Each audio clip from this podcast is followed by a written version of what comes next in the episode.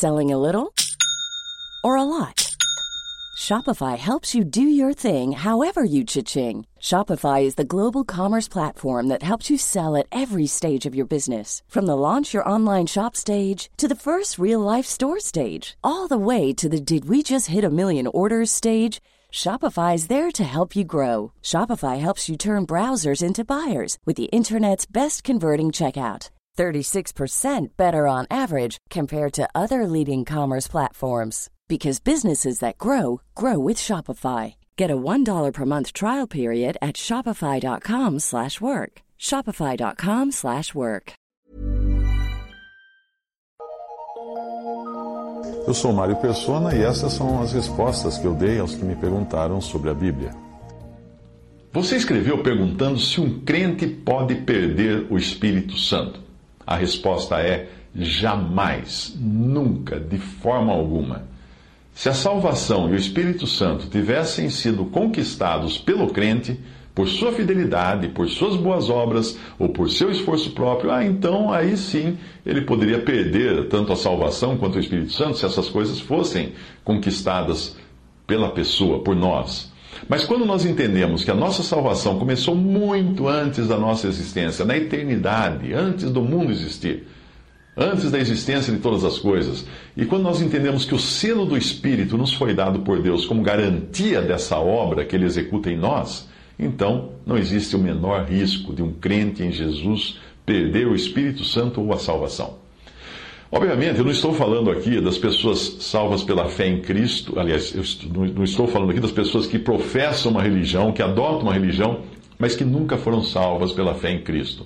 Eu estou falando de pessoas salvas pela fé em Cristo e não de pessoas que entraram para uma igreja eh, ou que chegaram ao conhecimento da verdade ou experimentaram os benefícios da, da ação do Espírito Santo, como aconteceu até com os judeus, que conviveram com Jesus e são descritos nesse versículo. Esse versículo fala muito bem dos judeus do, dos tempos do Senhor Jesus. Hebreus 6, de 4 a 6. Porque é impossível que os que já uma vez foram iluminados, e eles foram, provaram o dom celestial, e eles provaram, Cristo no meio deles, se tornaram participantes do Espírito Santo, eles se tornaram participantes porque o Espírito Santo estava ali ao lado deles, e provaram a boa palavra de Deus, sem dúvida, e as virtudes, os poderes, os milagres do século futuro, falando do milênio, e recaíram.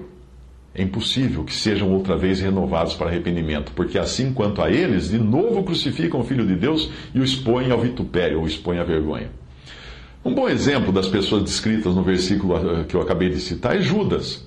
Ele teve tudo isso, mas ele nunca creu de verdade e nem foi habitado pelo Espírito Santo, mesmo porque a habitação do Espírito Santo no crente só passou a acontecer depois de Atos 2 e apenas com os verdadeiros salvos.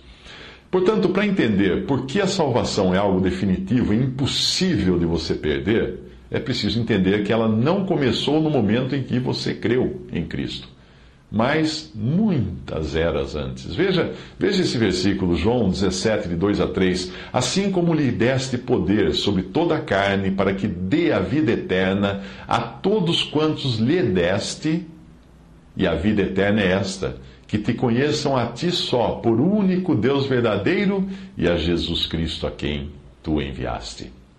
Efésios 1,4: Como também nos elegeu nele antes da fundação do mundo para que fôssemos santos e irrepreensíveis diante dele em amor. João 15,16, Senhor Jesus dizendo: Não me escolhestes vós a mim, ele falando para os discípulos, mas eu vos escolhi a vós, e vos nomeei, para que vades e deis frutos e o vosso fruto permaneça. Portanto, não houve um dia na nossa vida quando nós tivemos assim aquela grande sacada, aquela grande ideia de crer em Jesus. Uau, agora eu tenho que crer. Não houve esse momento que a ideia foi nossa. A história da nossa da salvação de cada salvo começou antes dos tempos, antes na eternidade, antes de existir o universo. Começou na glória, quando o Pai deu ao Filho aqueles que haveriam de crer nele. É assim. Então, depois de consumada a obra de Cristo com a sua morte e ressurreição, o Espírito Santo encheu aqueles que haveriam de crer em Cristo com a água da palavra e o Senhor a transformou em vida como é figurado nas bodas, no casamento de Caná em João 2. Uma vez que você tenha recebido vida do alto, isso é o novo nascimento, você que antes era inimigo de Deus e incapaz de buscar a Deus, porque Romanos 2 fala que não há quem busque a Deus. Então, uma vez que você foi tocado, recebeu vida, nasceu de novo, você creu em Jesus. E aí você foi selado com o Espírito Santo da promessa. O selo do Espírito é a garantia de Deus de que tal pessoa jamais se perderá, assim como um selo numa carta é a garantia de que a carta chegará ao destino. Efésios 1, de 13 a 14, em quem também vós estáis, depois que ouvistes a palavra da verdade, o evangelho da vossa salvação, e tendo nele também crido, fostes selados com o Espírito Santo da promessa, o qual é o penhor ou garantia da nossa herança para a redenção da possessão adquirida para o louvor da sua glória. Não somos nós que nos selamos a nós mesmos. É Deus quem nos sela com o Espírito Santo. 2 Coríntios 1, 21 a 22. Mas o que nos confirma convosco em Cristo e que nos ungiu é Deus, o qual também nos selou e deu o penhor do Espírito em nossos corações. 2 Coríntios 5, 5. Ora, quem para isto mesmo nos preparou foi Deus, o qual nos deu também o penhor do Espírito. Em todo o processo da salvação, da eleição, lá na eternidade, passando pelo novo nascimento, até a chegada ao céu, não existe um átomo sequer de obra humana, pois se existisse, nós teríamos de que nos gloriar. Efésios 2, de 8 a 9 diz: Porque pela graça sois salvos mediante a fé. E isto não vem de vós, é dom de Deus, não vem das obras, para que ninguém se glorie. Efésios 4,30: E não entristeçais o Espírito Santo de Deus, no qual estáis selados para o dia da redenção, para o dia do resgate. Portanto, o selo do Espírito é a garantia dada por Deus de que os que são selados serão sim resgatados e serão sim levados para o céu. É Deus quem sela, é Deus quem garante. Não é o que recebe o selo que garante isso, com a sua perseverança de manter o selo grudado ali. Não. Você já viu alguém ir ao correio, ter a sua carta selada e depois ir embora com a carta na mão para pegar um ônibus e viajar até o destino da carta e entregá-la pessoalmente? Não. É o correio que garante a chegada dela ao destino e a garantia dessa chegada é o selo. Se o crente pudesse perder a salvação ou o Espírito Santo, isso seria uma quebra de contrato. Não do crente, mas de Deus, porque foi ele quem prometeu nos salvar. Romanos 11, 29, porque os dons, as dádivas e a vocação de Deus são sem arrependimento, são sem quebra de contrato. O selo pode também ser visto de, sob outro aspecto, porque nos tempos em que foi escrito o Novo Testamento, ainda não existiam selos postais de papelzinho, como é hoje, ou adesivos. Mas existia o selo da autoridade.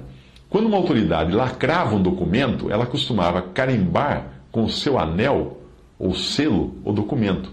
Ela pingava umas gotas de lacre sobre aquele documento, o lacre era um, uma coisa derretida, como se fosse uma cola derretida, e então uh, marcava esse, esse pelote de lacre com o anel, ou selo de autoridade, e aí aquilo esfriava, endurecia, e era impossível você uh, ler o que estava escrito sem quebrar aquele lacre.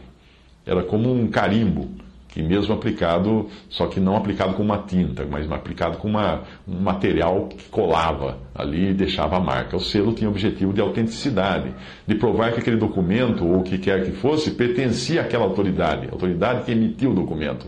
Era o equivalente ao registro no cartório que nós fazemos hoje. Quando alguém registra uma propriedade física ou intelectual, fica determinado que aquilo pertence a essa pessoa. Assim é o selo do Espírito Santo no crente. Ele não pertence mais a si mesmo mas ele pertence a Deus que o selou. É a autoridade que o selou, que pôs sua marca ali. 1 Coríntios 6, 19 a 20. Ou não sabeis que o vosso corpo é o templo do Espírito Santo que habita em vós, proveniente de Deus, e que não sois de vós mesmos, porque fostes comprados por bom preço? Glorificai, pois, a Deus no vosso corpo e no vosso espírito, os quais pertencem a Deus.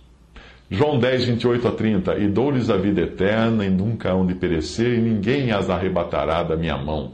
Meu Pai que mas deu é maior do que todos, e ninguém pode arrebatá-las da mão do meu Pai.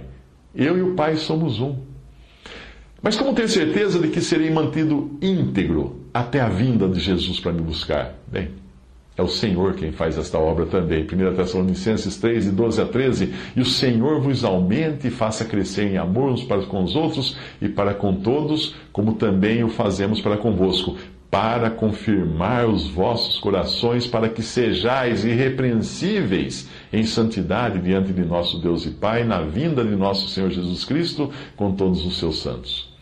Acreditar que você pode perder a salvação e Espírito Santo é falta de confiança em Deus.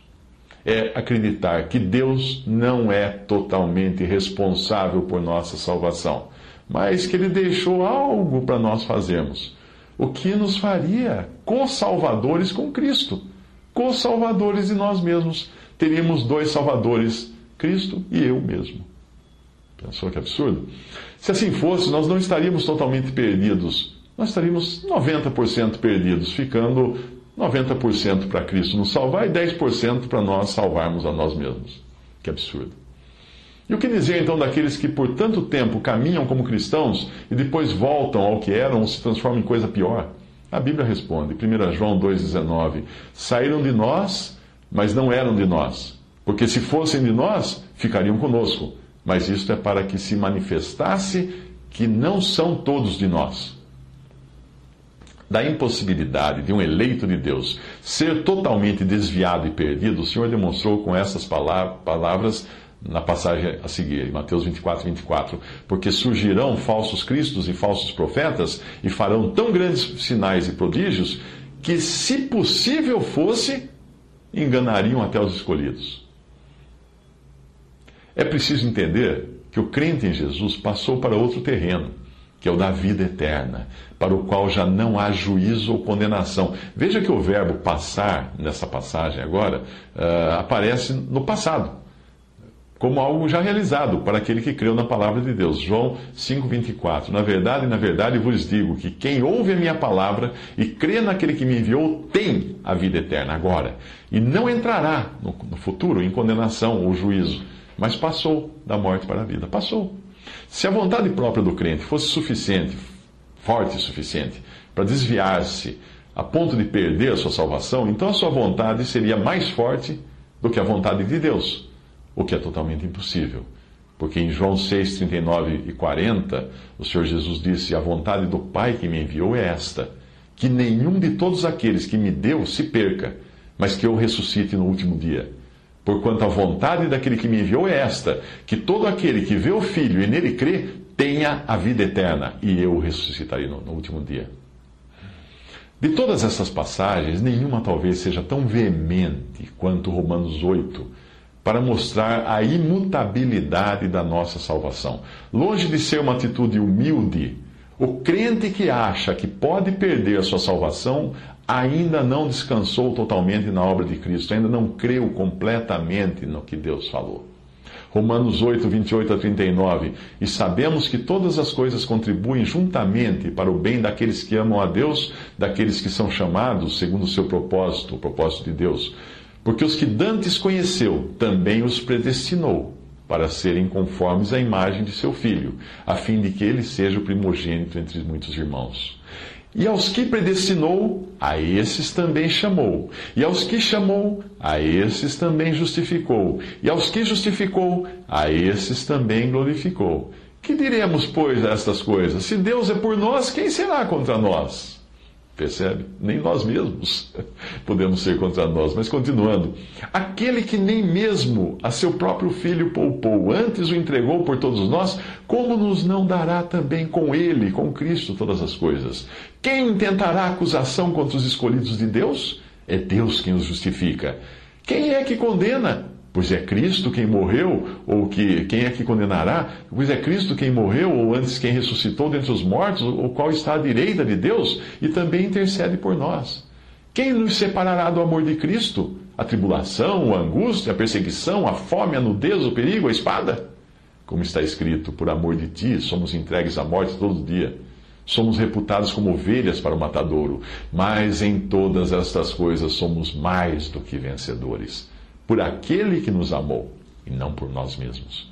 Porque eu estou certo de que nem a morte, nem a vida, nem os anjos, nem os principados, nem as potestades, nem o presente, nem o porvir, nem a altura, nem a profundidade, nem alguma outra criatura nos poderá separar do amor de Deus que está em Cristo Jesus, nosso Senhor. Eu deixo para você alguns versículos que nos dão a certeza da salvação eterna e inabalável que nós recebemos depois que cremos em Jesus. 1 João 2,19: Saíram de nós, mas não eram de nós, porque se fossem de nós ficariam conosco, mas isto é para que se manifestasse que não são todos de nós. Mateus 24, 23 a 25. Então, se alguém vos disser, eis que Cristo está ali, aqui ou ali, não lhe deis crédito, porque surgirão falsos cristos e falsos profetas e farão tão grandes sinais e prodígios que, se possível fora, enganariam até os escolhidos. Eis que eu vos tenho predito. João 5,24 Na verdade, na verdade vos digo que quem ouve a minha palavra e crê naquele que me enviou, tem a vida eterna, e não entrará em condenação ou juízo, mas passou da morte para a vida. João 6, 37 a 39, tudo que o Pai me dá virá a mim, e o que vem a mim, de maneira nenhuma o lançarei fora. Porque eu desci do céu não para fazer a minha vontade, mas a vontade daquele que me enviou. E a vontade do Pai que me enviou é esta: que nenhum de todos aqueles que me deu se perca, mas que eu ressuscite no último dia. João 10, de 3 a 5. A este o porteiro abre, as ovelhas ouve a sua voz e chama pelo nome as suas ovelhas e as traz para, para fora. E quando tira para fora as suas ovelhas, vai adiante delas, e as ovelhas o seguem, porque conhecem a sua voz. Mas de modo nenhum seguirão o estranho, antes fugirão dele, porque não conhecem a voz dos estranhos. João 10, 27 a 29, as minhas ovelhas ouvem a minha voz, e eu conheço-as, e elas me seguem, e dou-lhes a vida eterna, e nunca hão de perecer, e ninguém as arrebatará das minhas mãos. Meu Pai que mas deu é maior do que todos, e ninguém pode arrebatá-las das mãos de meu Pai. Romanos 8, de 1 a 2. Portanto, agora nenhuma condenação há para os que estão em Cristo Jesus Romanos 8,33. Quem tentará acusação contra os escolhidos de Deus? É Deus quem os justifica. Romanos 11, 29. Porque os dons e a vocação de Deus são sem arrependimento. 1 Coríntios 1, 8. O qual vos confirmará também até o fim, para serdes irrepreensíveis no dia de nosso Senhor Jesus Cristo. 1, João, 1 Coríntios 3,15. Se a obra de alguém se queimar, sofrerá detrimento, mas o tal será salvo todavia como que pelo fogo. 2 Coríntios 1, 21 a 22. Mas o que nos confirma convosco em Cristo e o que nos ungiu é Deus, o qual também nos selou e nos deu o penhor do Espírito em nossos corações. 2 Coríntios 5, 5. Ora, quem para isso mesmo nos preparou foi Deus, o qual nos deu também o penhor do Espírito. Efésios 1, 14. O qual é o penhor da nossa herança, o Espírito Santo, para a redenção da possessão de Deus para louvor da sua glória. Filipenses 1,6: Tendo por certo isto mesmo, que aquele que em vós começou a boa obra, a aperfeiçoará até o dia de Jesus Cristo. Colossenses 3,4: Quando Cristo, que é a nossa vida, se manifestar, então também vós vos manifestareis com Ele em glória. 1 Tessalonicenses 5, 23, e o mesmo Deus de paz vos santifique em tudo, e todo o vosso espírito e alma e corpo sejam plenamente conservados irrepreensíveis para a vinda de nosso Senhor Jesus Cristo. 1 Tessalonicenses 5, 24, fiel é o que vos chama, o qual também o fará. Hebreus 10, 14, porque com uma só oblação aperfeiçoou para sempre os que são santificados. Hebreus 10, 39. Nós, porém, não somos daqueles que se retiram para a perdição, mas daqueles que creem para a conservação da alma. 1 João 3, 9. Qualquer que é nascido de Deus não comete pecado, porque a sua semente permanece nele, e não pode pecar, porque é nascido de Deus. Falando aí da nova natureza que nós já temos agora, que não peca. Temos a carne que peca, mas a nova natureza não. 1 João 5,4 Porque todo que é nascido de Deus vence o mundo, e esta é a vitória que vence o mundo, a nossa fé. 1 João 5,13 Estas coisas vos escrevi para que saibais que tendes a vida eterna, e para que creiais no nome do Filho de Deus. 1 João 5,18 Sabemos que todo aquele que é nascido de Deus não peca Mas o que de Deus é gerado conserva-se a si mesmo e o maligno não lhe toca. 1 Pedro 1,5: Que pelo poder de Deus sois guardados mediante a fé para a salvação que está preparada para revelar, para se revelar no último tempo.